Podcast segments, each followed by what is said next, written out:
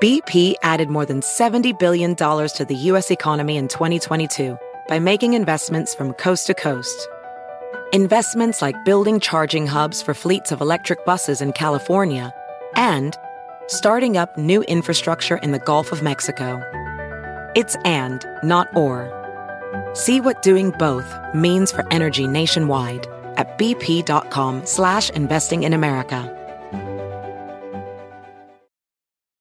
You might be right. It's simple, but something you almost never hear in politics today, with each side more concerned about scoring political points than solving problems. I'm Bill Haslam, a Republican. And I'm Phil Bredesen, a Democrat. We're former Tennessee governors, and we invite you to listen to our podcast, You Might Be Right. Join us and guests like Al Gore, Paul Ryan, Judy Woodruff, as we take on important issues facing our country. Listen and subscribe to You Might Be Right, a new podcast from the Baker School at the University of Tennessee. Pitaya. Hola, ¿qué tal? Bienvenidos. Me da muchísima alegría saludarlos. Mi nombre es Felipe Cruz. Oigan, pues fíjense, resulta que, ¿se acuerdan que la semana pasada, si no estoy mal, platicábamos sobre esta película de la risa en vacaciones, que en realidad fueron ocho películas. Y eh, durante toda la, filmación de estas ocho películas, con don Paco, con don Pablo y con don Pedro, resulta que eh, la película, aunque fue un churrazo, bueno, las ocho películas fueron un churrazo al haber estado patrocinadas por la fábrica de churros, dicen ellos, la fábrica de sueños, pero en realidad es la fábrica de churros que es Televisine, bueno, se convirtió en tremendo éxito, tremendo, tremendo, ¿no? Las bromas que según les hacían a las personas desconocidas que en realidad eran actores y que ya después supimos de todo eso. Bueno, ese tipo de contenido, que en realidad es un tipo de contenido mmm, no precisamente de calidad, se hizo muy popular y se hizo muy famoso. Antes de la risa en vacaciones ya había programas que se dedicaban a hacer bromas y hasta el día de hoy, así en este 2023, hay canales de YouTube que siguen haciendo bromas, ¿no? Y estas bromas se siguen haciendo muy conocidas y se siguen haciendo muy famosas y obviamente a sus personajes, a sus eh, conductores, también les han dado mucha fama.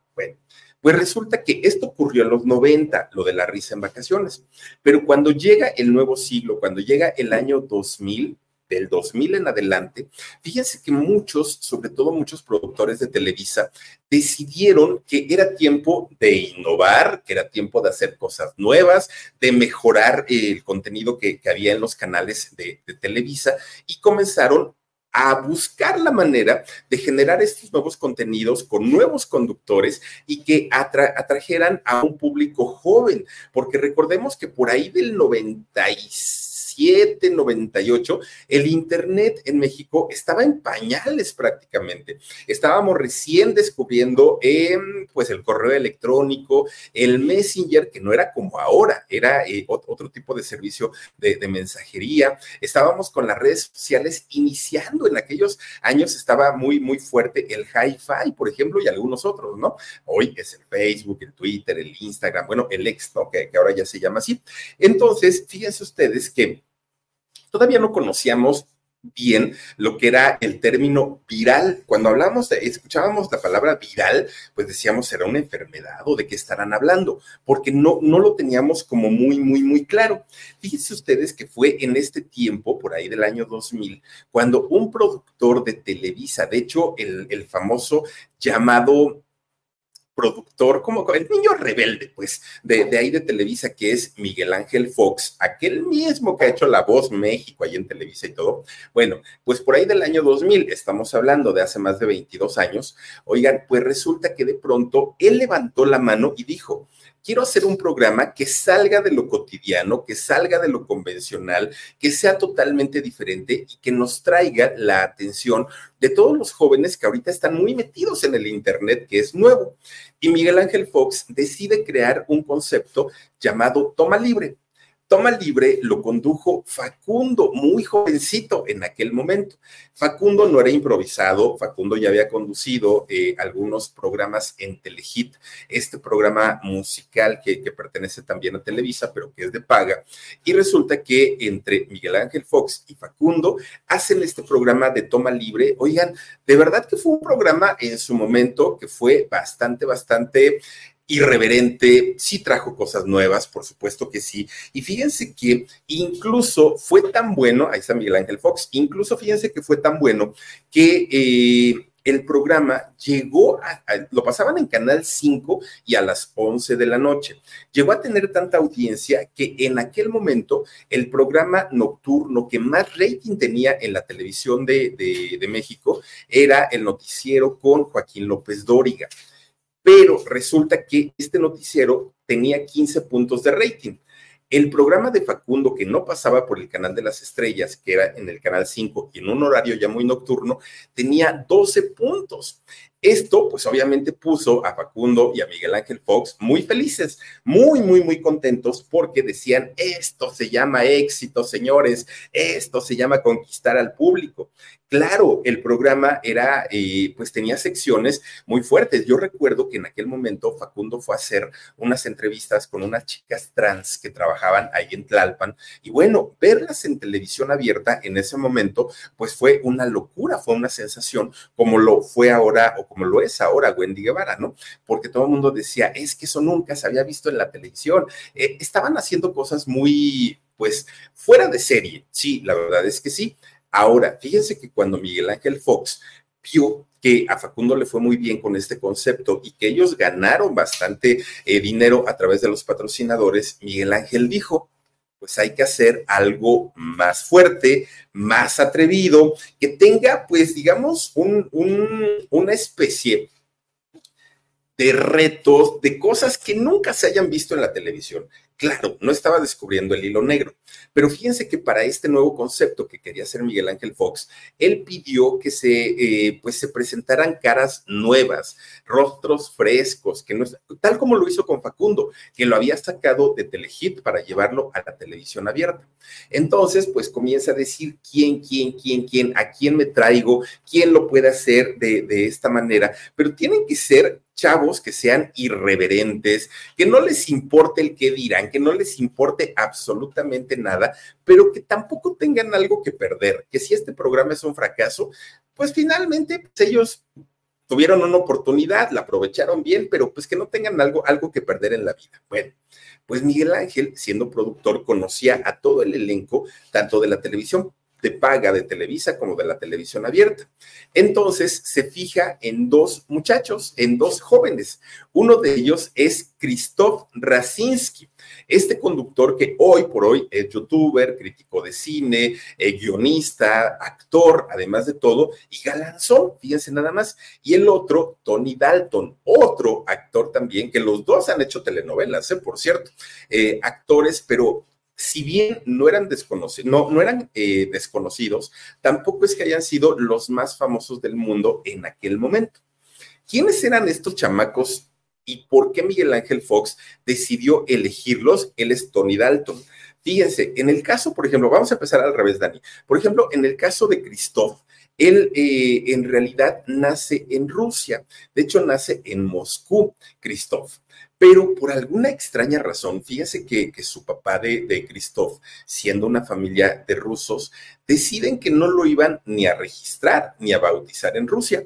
Todo lo contrario, se lo llevan a Polonia y es en Polonia donde pues eh, hacen su acta de nacimiento, su partida de nacimiento y también lo bautizan. Por lo tanto, oficialmente Christoph, este muchacho eh, conductor de, de televisión, es oficialmente polaco. Fíjense ustedes que en la familia de Christoph, que en realidad tampoco es que les haya ido muy mal allá en Europa, pero eh, el padre de Christoph decide que cuando él eh, cumple ocho años. Si nos pones imágenes de Christoph, te lo voy a agradecer, Dani. Oigan, pues resulta que eh, el padre de, de decide llevarlo a la Ciudad de México, bueno, a México, a él y a su familia, buscando pues obviamente tener un poquito de, más oportunidades de crecimiento. Además, se sabía que México es el país de las oportunidades. La gente extranjera es bien recibida en nuestro país y por eso los padres de Christoph deciden traerlo aquí. Cuando llega, obviamente se encuentra con un clima distinto, con gente distinta, formas de pensar distintas y él, siendo muy niño, tenía apenas ocho años, pues resulta que Christoph, fíjense que eh, comienza a tratar de integrarse a esta nueva sociedad, pero había un problema. Resulta que Christoph no hablaba nada de español, nada, y sus padres apenas si se daban a entender. Entonces, el, padre de Christoph le dice a su mamá, Fíjate que hay una, hay una manera en la que el niño podría aprender más rápido a hablar español llevarlo al cine. En el cine, pues tú empiezas a explicarle de qué tratan las películas, que se vaya familiarizando con el acento, con, el, con, la gente. Además, ahí va a convivir con muchas personas. Y eso justamente hicieron con el pequeño Christoph. De hecho, una de, la, de, las primeras películas que vio en México y que el, que el chavo quedó fascinado fue la de La Guerra de las Galaxias, obviamente con el doblaje latino. Y fíjense que desde ese momento Christoph supo y entendió que le encantaba y que le gustaba muchísimo, muchísimo todo lo que tenía que ver con el cine, con la actuación, con, todos estos temas. Él lo entendió perfecta, perfectamente. Él se apasionó con, con este tema. Fíjense que hasta cierto punto Christoph comienza a crecer y a aprender el idioma español, pues de una manera normal. Se juntaba con sus amiguitos, iba a la escuela, pero siempre fue un chamaco travieso, irreverente, pues finalmente traía una, una forma de pensar muy diferente a la manera de pensar que tenemos aquí en, en México y sobre todo los latinos. Christoph, al venir de otro país con otro tipo de ideologías, su comportamiento era muy diferente, muy distinto. Fíjense que cuando él entra a la escuela, que de hecho ya estaba en la adolescencia, Across America, BP supports more than 275,000 jobs to keep energy flowing. Jobs like updating turbines at one of our Indiana wind farms and producing more oil and gas with fewer operational emissions in the Gulf of Mexico. It's and, not or. See what doing both means for energy nationwide at bp.com slash investing in America. Tenía un amigo, ¿no? Y entonces un día sale Christoph con, con este amigo y comienzan a, platicar, ¿no? Ellos empiezan a echar relajo, empiezan a jugar, ellos estaban muy felices de la vida. Cuando de repente, oigan, este amiguito adolescente, igual que Christoph, que creen, saca de su bolsa un arma un arma de fuego. Y entonces, así como que entre juego y juego, le dice a Christoph, te voy a matar, pues ya saben, entre, entre chamacos, ¿no? Y de repente, ¡pum! que le suelta un plomazo, oigan, sale la bala del arma, que por cierto era una calibre 22. Muchachos, no sé quién está haciendo el stream, por favor ayúdenme con imágenes, gracias. Oigan, pues resulta que, fíjense que, que, que Christoph recibe un pues ahora sí que un balazo de 22, del calibre 22. Este, este balazo le entra por la boca a este muchacho. Claro, imagínense nada más el, el, ahora sí que el escándalo que se hizo, porque fue bastante, bastante aparatoso el, pues el, el, suceso que tuvo y él quedó muy asustado. El muchachito este dijo, ay, en la torre, pues si yo nomás estaba jugando fue muy fuerte. Fue una, una experiencia bastante, bastante desagradable, que incluso, obviamente, Christoph no murió, pero lo que sí ocurrió es que durante mucho tiempo le tuvieron que poner una sonda en, en, la boca para que pudiera comer, porque no se podía alimentar de manera normal. Pero ¿saben curiosamente qué fue lo que más le dolió a Christoph? Lo que más le dolió es que esa bala le iba a dejar marcas en su cara e iba a dejar de ser tan guapo. Háganme ustedes el favor, esa era su preocupación, es que ya no voy a ser tan guapo. ¿Y quién le metía en la cabeza que él era muy guapo? Pues su mamá, ¿no? es que mi hijo es bien chulo, es que mi hijo está precioso, es que debería ser galán de telenovelas. Siempre la señora le estaba diciendo eso a Cristo. Bueno, pues resulta que al pasar el tiempo y conforme se fue recuperando de, este balazo, Christoph se da cuenta que el balazo no había dejado tantas marcas, no le había dejado una gran cicatriz. ¿Y qué fue lo que ocurrió? pues resulta que ya que vio que no, no, había perdido su belleza, le dijo a su mamá, pues sabes qué mamá, aprovechando que no, no dejé de ser tan guapo como tú decías, pues me voy a estudiar a meter a, voy a meterme a estudiar actuación. Y sí, lo que sabe cada quien, pues el chavo es guapo, también digo, hay que, hay que reconocerlo. Fíjense ustedes que comienza a estudiar en el CEA de Televisa. Allí es donde comienza su, su preparación como eh, actor. Claro, le ayudaron su galanura, sí, sus ojitos verdes también, el que tiene porte europeo, por supuesto que también. Entonces, eh, estando ahí en el CEA de Televisa, fíjense que poco a poquito comienzan a darle diferentes papeles pequeños para participar en algunos programas como eh, programas unitarios y cosas realmente muy, muy, muy pequeñas hasta que de repente se lo llevan para Telehit para comenzar a conducir programas musicales. Y Christoph pues estaba encantado de la vida porque además muchas chicas, muchas, muchas chicas comenzaron a verlo y decían, wow, qué muchacho tan guapo. Y comenzó él a tener pues em, experiencias con alguna de, de estas chicas y para él pues era la felicidad total. De repente, un día, fíjense que le hablan para integrarse a programas de espectáculos. Claro, Christoph también hizo programas de espectáculos, trabajó con Juan José Origel, estuvo por ahí en La Botana y posteriormente, un día le hablan y le dicen, vas a hacer tu primer telenovela, no como protagonista, pero vas a hacer una telenovela. Y Christoph dijo, órale, pues eso está muy padre. Resulta que esta telenovela fue una que se llamó Ramona. Esta telenovela la, eh, protagonizó Kate del Castillo. hasta ahí, digamos, todo bien. Resulta que en esta misma telenovela contrataron a otro actor, también jovencito, de hecho, un año más chico que, que, Christoph. Eh, él, pues digamos, muy apegado a su idea de querer ser un gran actor. Y fíjense nada más que estamos hablando nada más ni nada menos que de Tony Dalton. Y ustedes dirán, ¿quién es Tony Dalton? Ahorita se los voy a decir. En realidad no se llama Tony Dalton, en realidad se llama Álvaro Luis Bernat Dalton.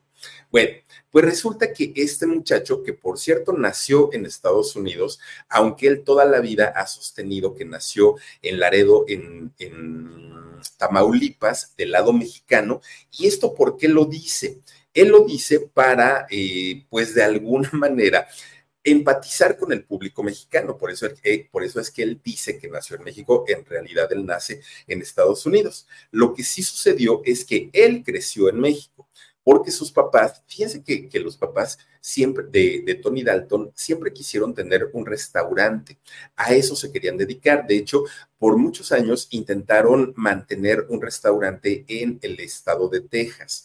Ahí quisieron hacerlo, pero como no les fue bien, tuvieron que regresarse eh, a México y aquí es donde crece. Tony Dalton, por eso es que habla perfectamente el español. De hecho, incluso tiene el acento mexicano, porque pues aquí se crió, pero hizo, eh, vivió, perdón, nació, perdón, en Estados Unidos.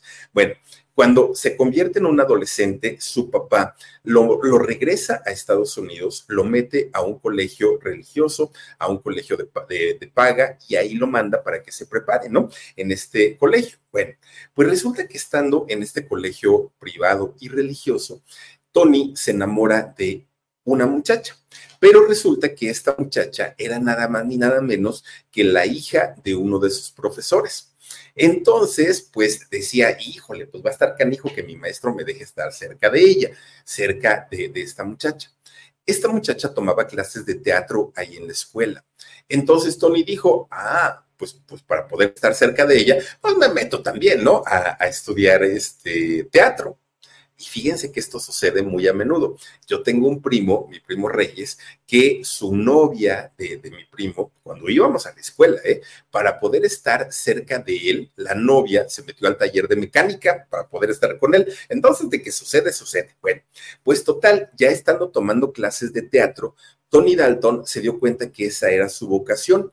A final de cuentas, miren, ni siquiera el, noviazgo... Eh, pues digamos que, trascendió. Fue un noviazgo que no duró absolutamente nada, pero sí le dejó a Tony Dalton el deseo de convertirse en un gran actor y vivir de la actuación.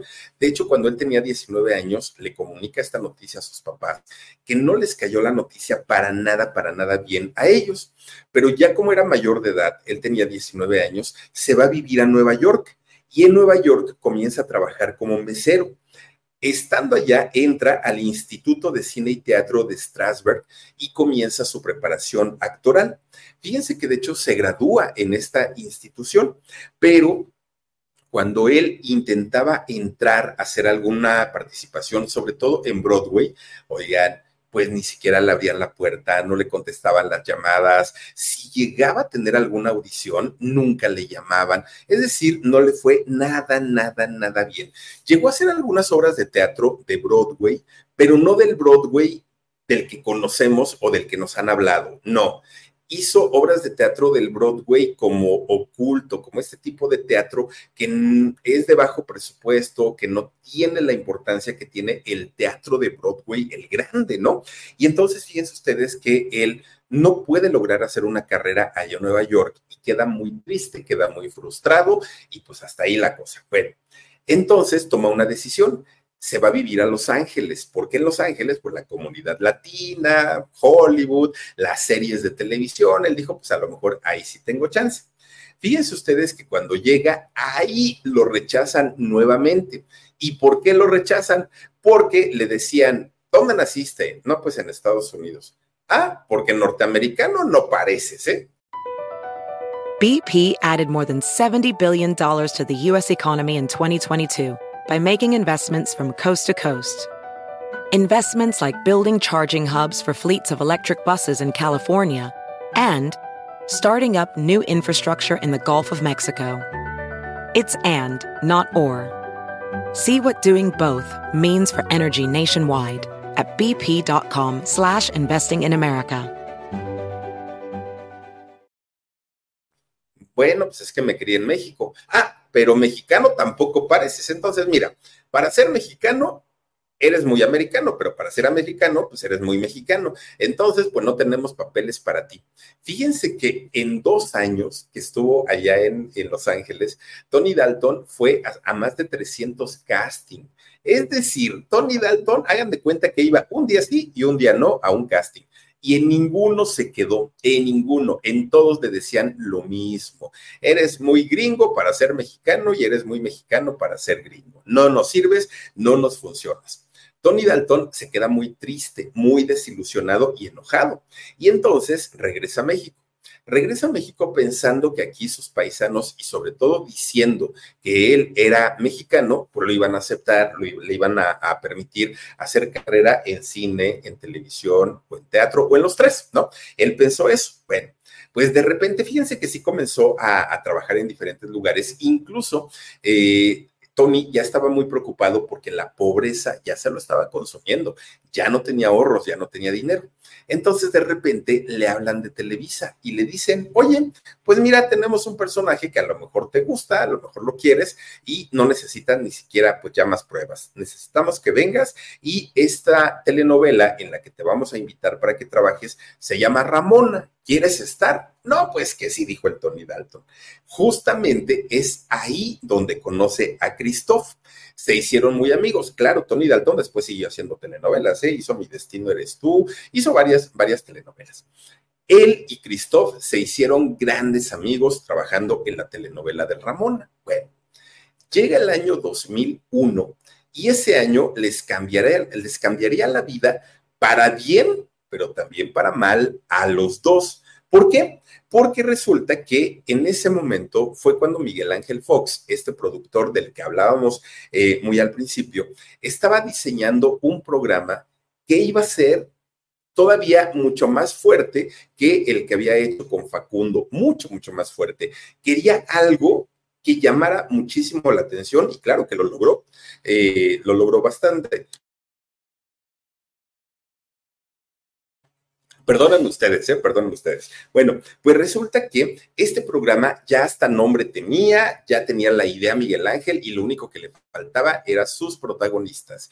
Y los protagonistas, él pensó justamente en este par de amigos, en Tony Dalton y en Christoph. Bueno, el programa se llamaría nada más ni nada menos que No te equivoques pues le presenta el programa a, estos conductores y ellos de entrada cuando vieron el concepto dijeron, mm, es que nosotros somos actores, no somos conductores. Y le dijo Miguel Ángel a Christoph, tú sí has conducido en Telehit, no digas que no. Bueno, sí, pero es que este tipo de programas, la verdad, se me hacen muy pesados.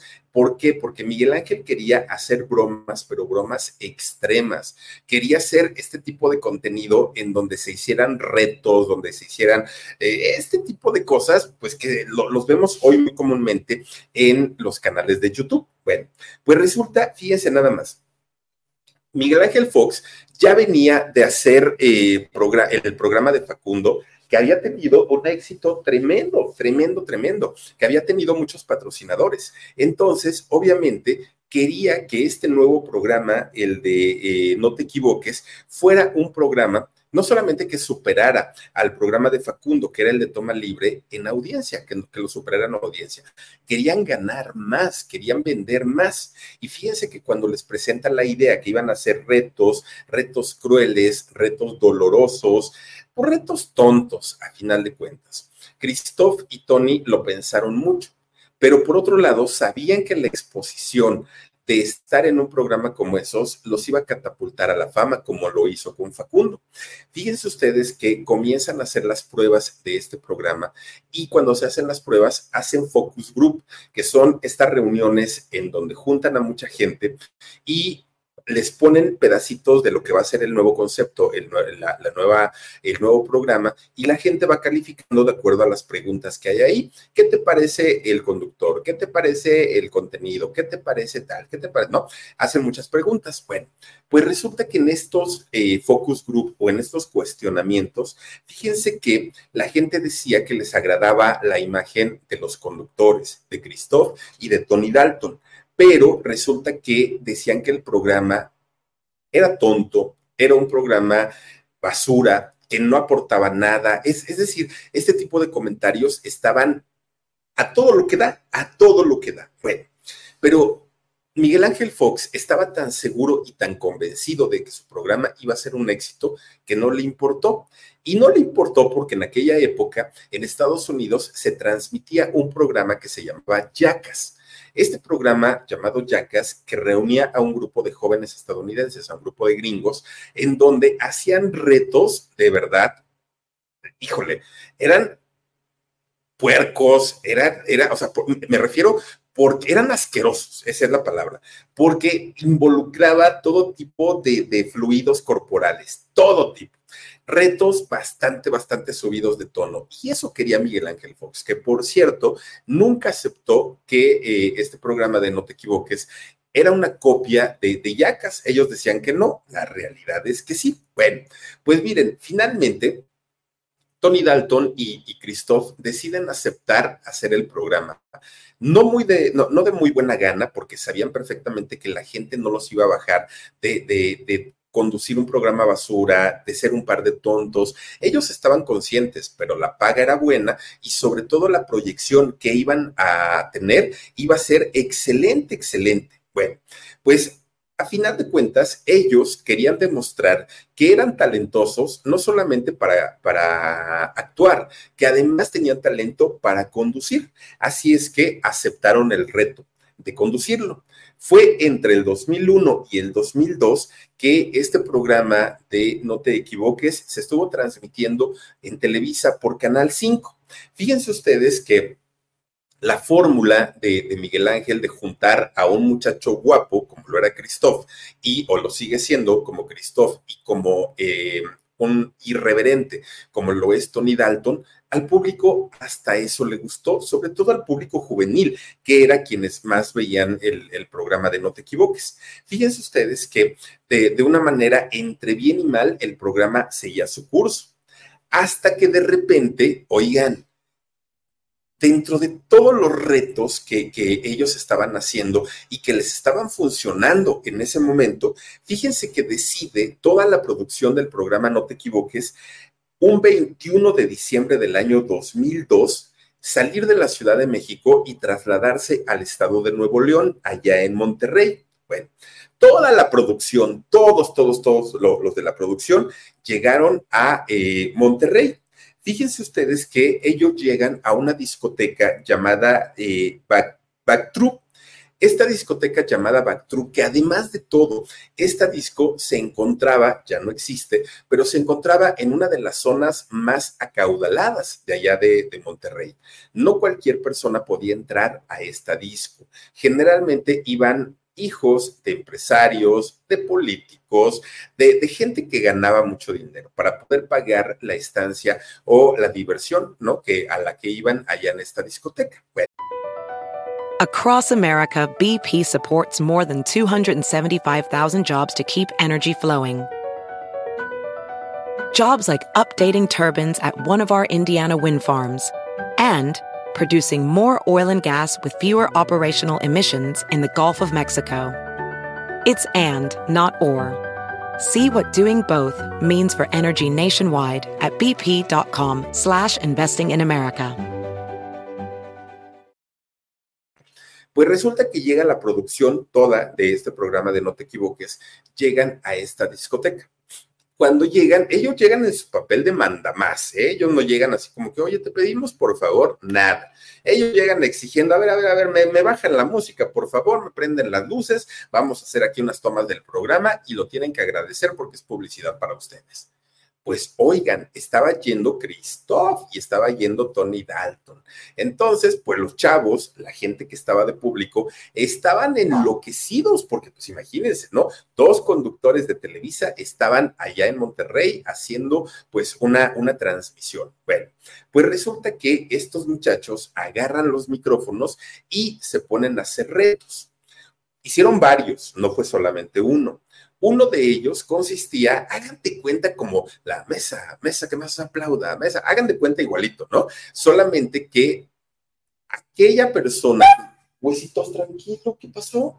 Hagan de cuenta que aquella persona que se atreviera a consumir más cantidad de shots de tequila, le iban a regalar una botella de alcohol. Ese era uno de los primeros retos. Bueno, entre Tony Dalton y Christoph dicen, mínimo, mínimo se tienen que beber 25 shots. Oigan, yo me tomo, yo me tomo dos y ya estoy borracho. Huesos, tranquilo. Yo me tomo dos shots y ya estoy ebrio. Huesitos, ¿qué te pasa? Tranquilo. Ven, ven, ven, ven, ven, ven, ven, ven. Es que seguramente hay un gatito por ahí, por eso está, está intranquilo este muchacho. Aquí quédate, huesos, ya, ya, ya, ya, cálmate. Oigan, pues resulta entonces, fíjense que eh, dicen que el que tome 20, por lo menos, por lo menos 25 shots, se iba a ganar una botella de, vino, de alcohol, de lo que haya sido, ¿no? Y claro, hubo chavos que levantaron la mano y que dijeron, yo puedo, yo puedo. Pues eran puros jóvenes y los jóvenes envalentonados, obviamente, pues eh, se sentían como muy, muy, pues como los reyes del mundo, En, ese momento. Entonces, suben varias personas a aceptar el reto de Christoph y, de Tony Dalton.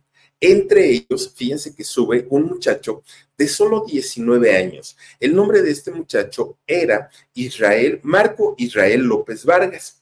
Él sube muy valiente al escenario y entonces los otros, y hablando de Christoph y de Tony Dalton, comienzan a animarlo. ¡Eh, eh, vamos, otro Yupi! ¡Eh, eh! Empieza con, con este asunto y Marco comienza a beber uno, otro, otro, otro. Oigan, pero ni siquiera respiraba este muchacho. En total, este muchacho no se bebió 25 shots, este muchacho se bebió 30 shots. Fue la locura, todo el mundo estaba feliz, todo el mundo estaba eh, eh, gritando, aplaudiendo, bueno, era, era de verdad la locura. Obviamente, después de haber bebido 30 shots de, de tequila, este muchacho ya estaba ebrio, pero no bastó con eso Christoph y Tony Dalton, al verlo tomado, al verlo eufórico, al ver que el público estaba enloquecido, siguieron motivándolo para que, para que siguiera tomando. No bastando que él, Marco, ya había tomado alcohol antes de que iniciaran los retos de Christoph y, y de Tony. Él ya había bebido y súmenle a eso los 30 shots que se bebió después.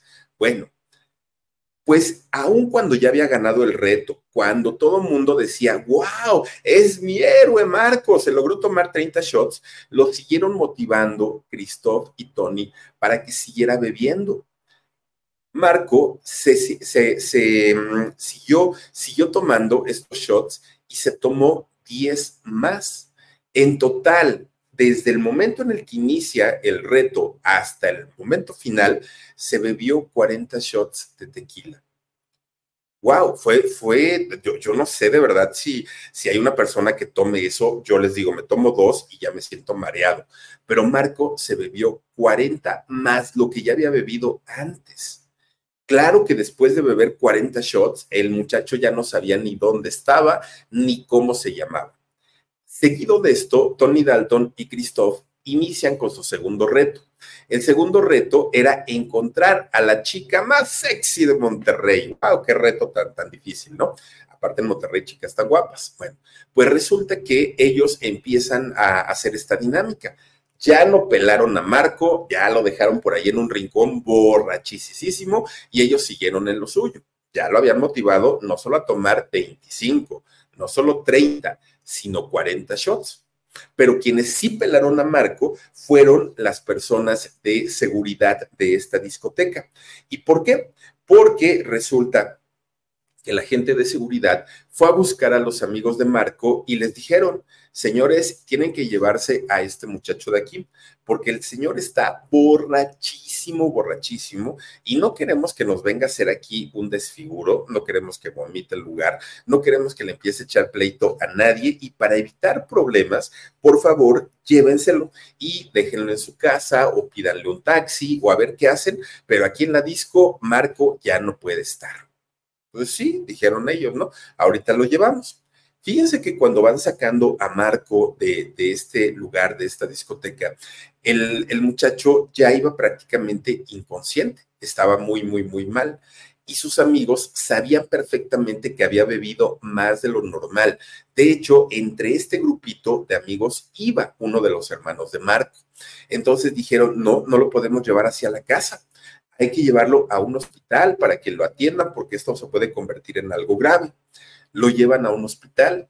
En el hospital les dicen, oigan, pero pues es que lo único que trae es una borrachera, llévenselo a su casa y pues ahí que, repose. Al ratito, pues conforme empiece a, evaporar el alcohol, ya se le va a pasar. Bueno, pues dijeron los muchachos, mínimo ya lo revisaron, ¿no? Pues mínimo ya, ya este, nos dijeron que lo que tenía era solamente borrachera. Bueno, en la madrugada, ya digamos para amanecer el día 22, resulta que llegan a la casa de Marco, lo, lo acuestan en su cama y tanto el hermano, los amigos se retiran y ya parecía que todo estaba bien.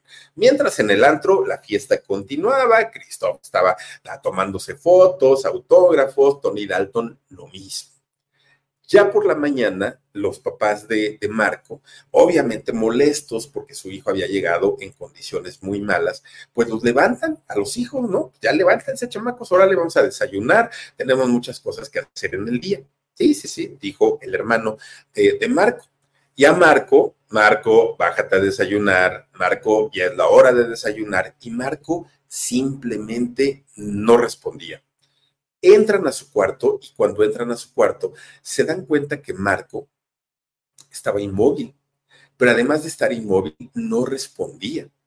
Su papá va y lo toca y cuando lo toca se da cuenta que estaba rígido. El señor entra en crisis. Martín se llama el papá de, de Marco entra en crisis y comienza a moverlo con una desesperación, comienza a tratar de reanimarlo y al ver que su hijo no despertaba, su papá comienza a darle respiración de boca a boca, tratando de reanimarlo. pero al momento de ingresar aire del cuerpo del papá al cuerpo del hijo, lo que provocó fue que saliera una cantidad de alcohol del cuerpo de Marco, pero era una cantidad groserísima. El papá en ese momento llama a su otro hijo y le dice, ¿qué fue lo que pasó? ¿Qué fue lo que sucedió? ¿Quién demonios le dio tanto, tanto, tanto alcohol a mi hijo? El señor estaba deshecho, la mamá estaba deshecho. Bueno, era una cosa terrible que no sabían cómo lidiar con ello. Fíjense ustedes que para, pues para mal de, de los papás y de toda la familia, Marco ya había muerto. Marco ya no estaba vivo en aquel momento. Martín López, el padre de Marco, obviamente no se iba a quedar con los brazos cruzados. Él quería encontrar al responsable o a los responsables de haberle dado tanta bebida a su hijo. Gente que no fue consciente del daño que le podían causar a un joven de tan solo 19 años, motivándolo a tomar tanto. 25 shots. Marco no paró a los 25, se bebió 30 pero después de haber ganado el reto, estos dos conductores lo siguieron motivando para que se tomara otros 10 y en total Marcos se, bebió 40 shots. Bueno, el señor obviamente estaba, eh, don Martín estaba tratando de indagar qué era lo que había pasado. Cuando Televisa se entera de lo que había ocurrido en Monterrey, cuando Televisa México se entera de lo que había sucedido, ni tardos ni perezosos, lo primero que hicieron fue sacar el programa del aire. Este programa que conducía Christoph y Tony Dalton inmediatamente, no te equivoques, sale del aire. Y no por Marco, no porque Televisa dijera, ay, pobre muchacho, ay, qué tragedia, ay, no, no, no, no. A Televisa lo que en realidad le preocupó es que sabían que todo lo que había ocurrido en esta discoteca había quedado grabado ante cámaras de Televisa. Todo estaba documentado.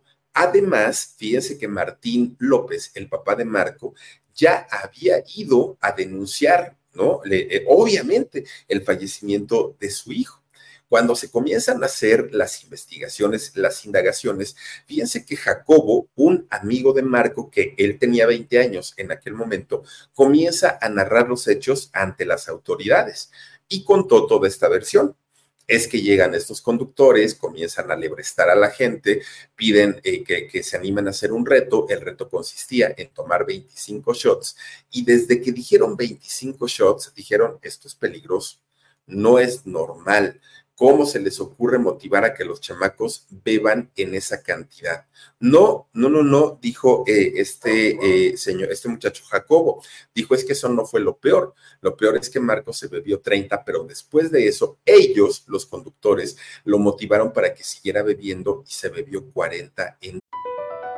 Across America, BP supports more than 275,000 jobs to keep energy flowing. Jobs like updating turbines at one of our Indiana wind farms and producing more oil and gas with fewer operational emissions in the Gulf of Mexico. It's and, not or. See what doing both means for energy nationwide at bp.com slash investing in America. Total. Jacobo lo comentó, pero fíjense ustedes que el hermano de Marco también él tuvo que declarar, Emir se llama este muchacho, también él tuvo que, declarar porque también él estaba presente y contó la misma versión.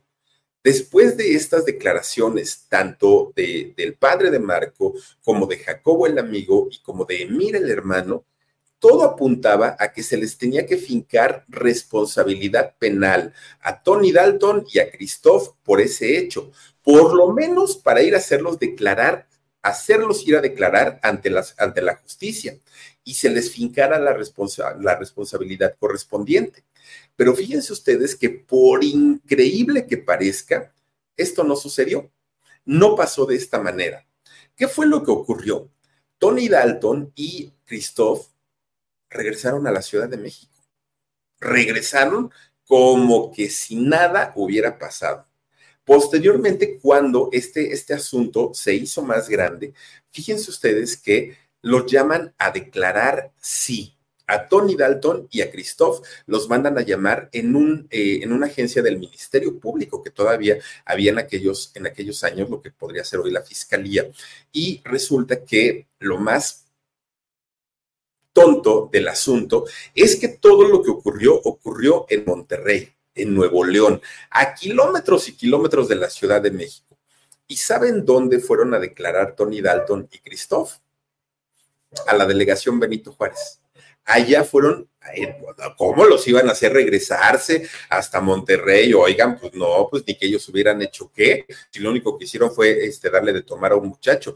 Además, no fueron en calidad de detenidos, de presentados, de no, ellos fueron en calidad de testigos. En esa calidad fueron a, declarar, contaron su versión, dijeron lo que había pasado, no se preocupen señores, ustedes se pueden ir a su casa, pueden seguir trabajando, no pasa absolutamente nada. ¿Y saben cuál fue la versión de ellos ante las autoridades? Fíjense que ellos dijeron, Ay, no, señores de la justicia. Lo que pasa es que cuando nosotros llegamos a la discoteca, un empleado de ahí de la discoteca, que no dijeron nombre, pero dijeron, un empleado nos dijo, ay, Cristóf y Tony, ya que están aquí, oigan muchachos, pues animen al público, ¿no? Para que pues, siga bebiendo, sigan consumiendo y podamos tener más ganancias. Incluso, miren, les regalamos una botella para que ustedes se la regalen al público, pero hagan eso, entonces, eh, que por esa razón ellos habían hecho eh, esta situación. Pero Christoph y Tony no, no fue lo único que dijeron. Ellos dijeron, es que sabe que, señor justicia, lo único a lo que nosotros fuimos y para lo que pues íbamos contratados era para tomarnos fotos y para dar autógrafos en esta discoteca. Pero como el empleado nos dijo, ustedes animen y ustedes regalen este, botellas de, de vino, por eso lo hicimos pero pues en realidad así culpa de nosotros, la verdad es que no. Ahora nosotros sí dimos autógrafos y sí nos tomamos este, fotos, pero culpables no somos absolutamente de nada. Y la autoridad pues les dijo, ay no muchachos, nadie les está echando la culpa, no, no, no, ustedes tranquilitos, ustedes son inocentes, la justicia en México ya hizo justicia y pues no, no, no, aquí no hay culpables, no pasa nada. El muchacho que se emborrachó, pues ¿para qué tomó tanto? No, pues él tuvo la culpa. Bueno, lo que sí ocurrió en Monterrey es que la discoteca fue cerrada y posteriormente fue demolida. Hoy, de hecho, ya es una unidad habitacional en donde estaba esta, eh, esta discoteca. El programa obviamente nunca regresó a Televisa y eh, salió de Canal 5. ¿Cuál fue la postura de Televisa ante esta situación en donde dos de sus conductores habían sido señalados por testigos de haber incitado, de haber motivado a un joven para que tomara en exceso y eso le provocó la muerte, Televisa se desvinculó del asunto. Dijo, no sé, eso pues pregúntenle al productor, pregúntenle a ellos. Yo, Televisa, pues no, no, porque estaba yo ahí, pues ellos no, ahora sí que a ellos díganles qué, qué, qué fue lo que pasó y nada más. Bueno, Televisa Creo que en una ocasión tocaron el tema, un muchacho murió en Monterrey porque pues tomó de más y fue todo lo que dijeron.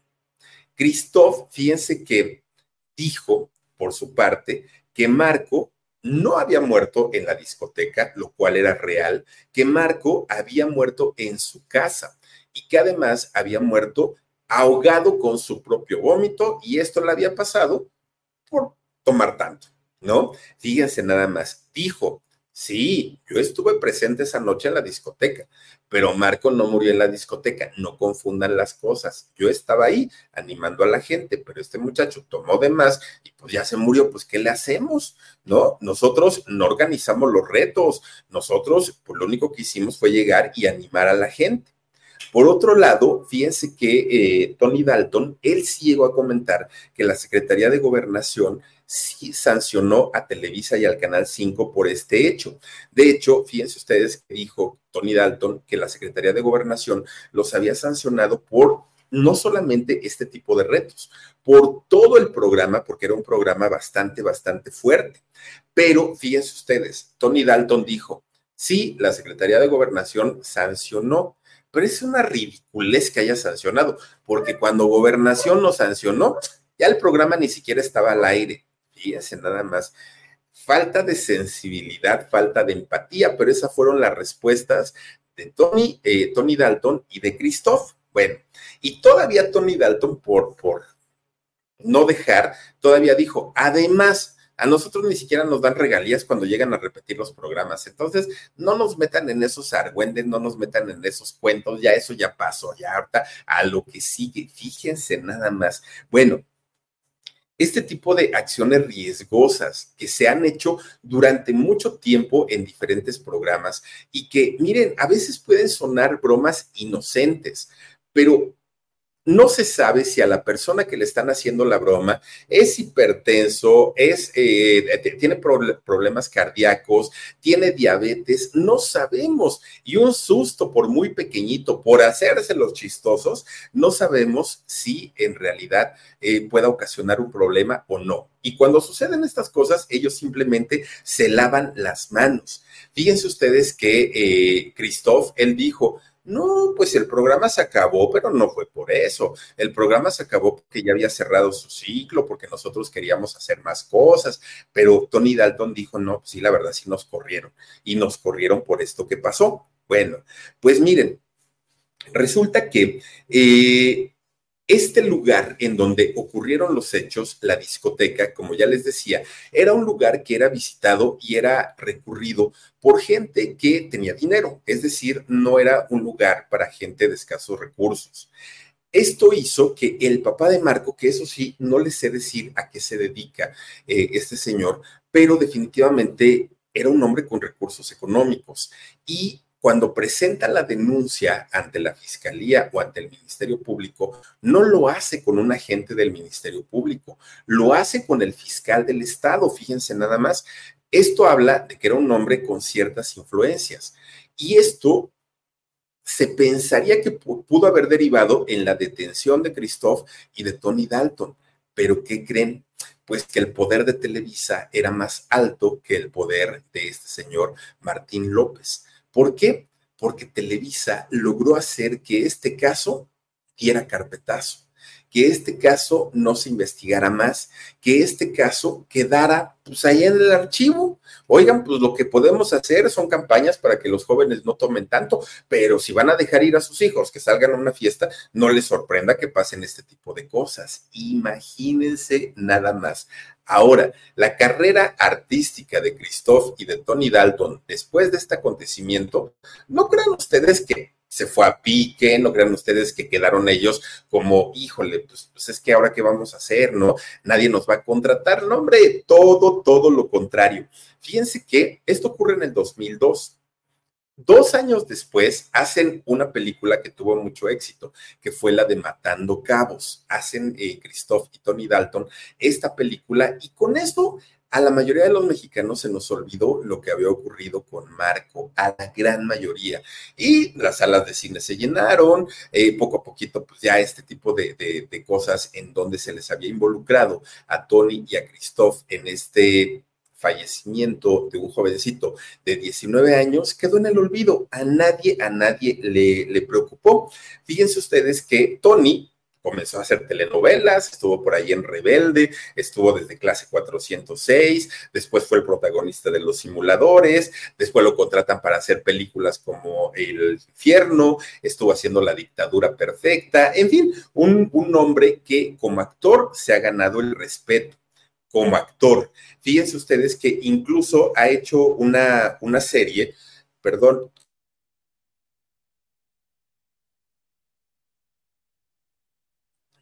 Ustedes discúlpenme. Bueno, eh, ah, hizo una serie, no recuerdo cuál, cuál serie fue, pero hizo una serie para HBO en el 2017. Fíjense nada más, eh, creo que fue algo del el señor, ay, ¿cómo era? El señor Avilés, el señor Ávila, era, era un rollo así, que hizo Christoph y tiene muchos proyectos en Estados Unidos, sobre todo series, es decir, ha hecho una carrera importante como actor, muy importante. Lo que nos hubiera gustado, o por lo menos a mí, es que en realidad hubiera aclarado qué fue lo que pasó con este muchacho Marco López. Eso sí me hubiera encantado, que a la par de hacer una carrera importante, también hubiera comentado qué fue lo que sucedió. En el caso de Christoph, él siguió en Telehit, además comenzó a hacer una carrera en televisión abierta abierta, también eh, continuó haciendo cine, hoy es un youtuber que tiene su, su canal pues, tiene más de 600 mil suscriptores, eh, habla de películas, es un hombre polémico, generalmente eh, echa pleito con quien se deje, bueno, hasta con los hemos se peleó eh, hace algún tiempo, se ha peleado con todos los actores de quienes habla de sus películas, con Omar Chaparro, con, con, todos ellos que, ha criticado sus películas, ha salido generalmente de, pleito, ¿no? El, el caso de Christoph, pero fíjense nada más, Across America, BP supports more than 275,000 jobs to keep energy flowing. Jobs like building grid scale solar energy in Ohio and producing gas with fewer operational emissions in Texas. It's and, not or. See what doing both means for energy nationwide at bp.com slash investing in America. Mientras quedaron ellos señalados como los responsables del fallecimiento de este muchacho, el que salió sin un raspón, al que no lo tocó nadie, el que, el que quedó de alguna manera libre de toda culpa, pues fue el productor. Miguel Ángel Fox, hagan de cuenta que esto no existió.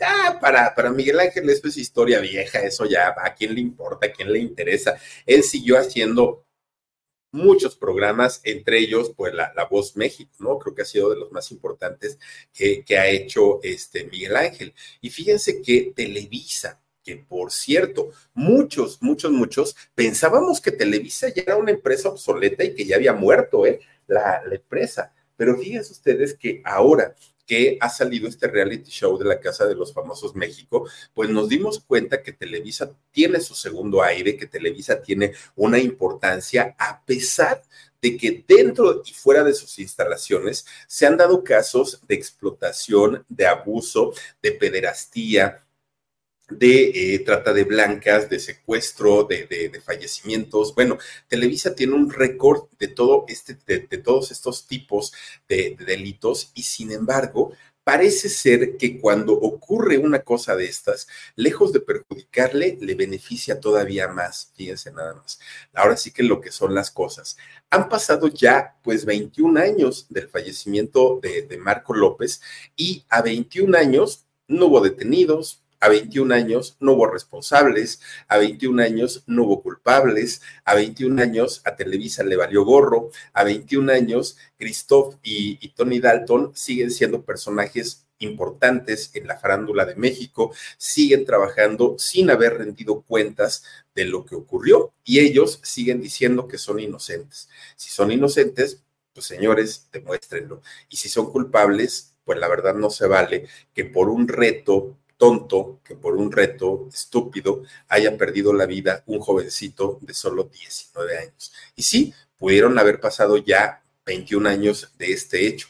Y sin embargo, pregúntenle a los padres de, de, Marco si es una historia vieja, pregúntenle a los padres de Marco si eso ya no importa, pregúntenle a los padres de Marco si en verdad ellos están contentos con todo lo que ocasionaron con este reto y con este programa, que como bien lo decía su nombre, ¿no? No, ¿cómo, cómo se llamaba? No, no, no me importa, no te importa, no te cuides, no sé, no, no se llamaba el programa. Bueno, a final de cuentas, habría que preguntarle a la familia, no te equivoques, habría que preguntarle a la familia de, de Marco si en verdad hicieron lo correcto los señores de Televisa y los señores conductores de este programa no te equivoques. Yo creo que ellos tendrán otra historia muy diferente a la que pensamos nosotros o a la que eh, pueden pensar incluso tanto Televisa como los mismos Tony Dalton y Christoph, estos personajes que nadie está diciendo que sean culpables. Lo que sí decimos es que hay una duda enorme, enorme de qué fue lo que ocurrió en aquella noche y Televisa, que pudo haber tenido todos los recursos para dar los apoyos a los padres de Marco, simplemente dijeron, pues a mí no me pregunten los que fueron e hicieron su, su dengue, fueron ellos. Así es que nosotros seguiremos trabajando, que para eso estamos aquí. En paz descanse Marco López a 21 años de su sensible fallecimiento. Pero bueno, pues así son las cosas. Qué tristeza de verdad que ocurran este tipo de situaciones. Y muchachos, de verdad, ustedes que son jóvenes, ustedes que tienen una vida por delante, Nadie les dice que no vayan a una disco, nadie les dice que no se echen un alcoholito, nadie les dice que no vayan a bailar, es parte de la vida, nosotros en, nuestro momento lo hicimos, pero todo con moderación. Y si van a hacer algo que sea por iniciativa de ustedes, no porque lleguen dos personajes famosos de la televisión a decirles a qué no te atreves, a qué no lo haces por favor, muchachos, si alguien quiere hacer retos, que los hagan los conductores. No involucren a más personas porque pueden pasar este tipo de tragedias. Pero bueno, hasta aquí con la historia de hoy. Por pronto, saludaremos a quienes nos hacen el favor de acompañarnos en esta noche y eh, lo agradecemos mucho. Dice Isaurita Hernández. Hola, hola, mi Philip. Excelente noche para todos. Les mando un fuerte abrazo. Besos para huesitos y un cierro mis ojos. Dice que estoy desde Cuernavaca. Ya dejé mi like. Los veo en repetición y los quiero. Muchas gracias. Isaurita, te mando un beso. Rosa Isela López. Hola. Es la primera ocasión que te veo en vivo. Me caes muy bien. Te veo en repetición con Carvajal. Saluditos, saluditos, Rosa Isela. Te mando un beso fuerte y ojalá no sea la primera vez. Patricia Trejo dice: Buenas noches. Aquí escuchando la historia historia. Gracias, Patricia. Te mando un beso también para ti. El eh, Avia Gold dice: Hola, Philip. Dios bendiga tu vida y también para ti y todos en tu casa, mi querida Evia. Muchas gracias. También por acá, Alicia Ramos dice, hola Fili, primera vez que me toca un en vivo, ojalá no sea el último. Alicia, gracias por acompañarnos. También está con nosotros Francisca HR, que se ha hecho miembro de nuestro canal del Philip. Muchísimas gracias, Francisca. Un beso grande, grande, todo mi agradecimiento también. José Ortega dice, saluditos, Philip. Hola, José, gracias por estar aquí. Bienvenido, muchísimas gracias. También está con nosotros eh, Marta Aurora Durán Romero dice saludos desde Veracruz, Puerto. Gracias. Ahí está bien bonito tu perrito. Muchas gracias, Marta. Te mando un beso también. Gracias a eh, Sonia Díaz Herrera. Hola, Filip. Saluditos a todos los de Productora 69. Muchas gracias, Sonia. Te mando un beso también. Fuerte, fuerte. Verónica Barrados dice: Qué emoción, Filip. Felicidades por tu nuevo proyecto. Ya me suscribí y no me lo perderé. Muchísimas, muchísimas gracias también para ti, mi querida Verónica. Gracias a, a ver, mi Dani, María Leal. Dice, cuídate, Philip, primero está tu salud. Muchísimas, muchísimas gracias. Eh, Tony Lyon dice, buenas noches a todos. Gracias, gracias, mi queridísimo Tony. Y también está a Levi. Me gusta tu programa, también veo en shock. Muchísimas gracias a Levi, te mando un beso fuerte. Y por último tenemos a Dale, Dani. Eh, Lucía García Tapia. Gracias, dice, descansa. Gracias a todos ustedes. De verdad les mando un, beso fuerte y también les quiero agradecer enormemente por la comprensión de que hoy no vamos a tener alarido, lo vamos a hacer el día de mañana, pero eh, es porque de verdad eh, ya empiezo con los estornudos más fuertes y pues no está, no, no, no está padre. Entonces sí prefiero hacerlo mañana. Ahorita ya me voy a dormir con huesitos, que anda bien inquieto, quién sabe por qué. Y el día de mañana ya eh, tendremos alarido, tendremos el Philip cerrando la semanita y les quiero agradecer muchísimo que nos hayan acompañado. Cuídense mucho, descansen rico, pásenla bonito y nos vemos hasta mañana. Besos, adiós. BP added more than $70 billion to the U.S. economy in 2022 by making investments from coast to coast. Investments like building charging hubs for fleets of electric buses in California and starting up new infrastructure in the Gulf of Mexico. It's and, not or. See what doing both means for energy nationwide at bp.com slash investing in America. Can you remember a time when you thought someone you disagreed with might actually be right? In the new podcast, You Might Be Right, former Tennessee governors Bill Haslam and Phil Bredesen pose that question to guests like Paul Ryan, Al Gore, and Judy Woodruff. Come for the stories, stay for the substance and expert insights into some of the most challenging issues facing the country, including affordable housing, crime, and education. Listen to You Might Be Right, a new podcast from the Baker School at the University of Tennessee, available wherever you get your podcasts.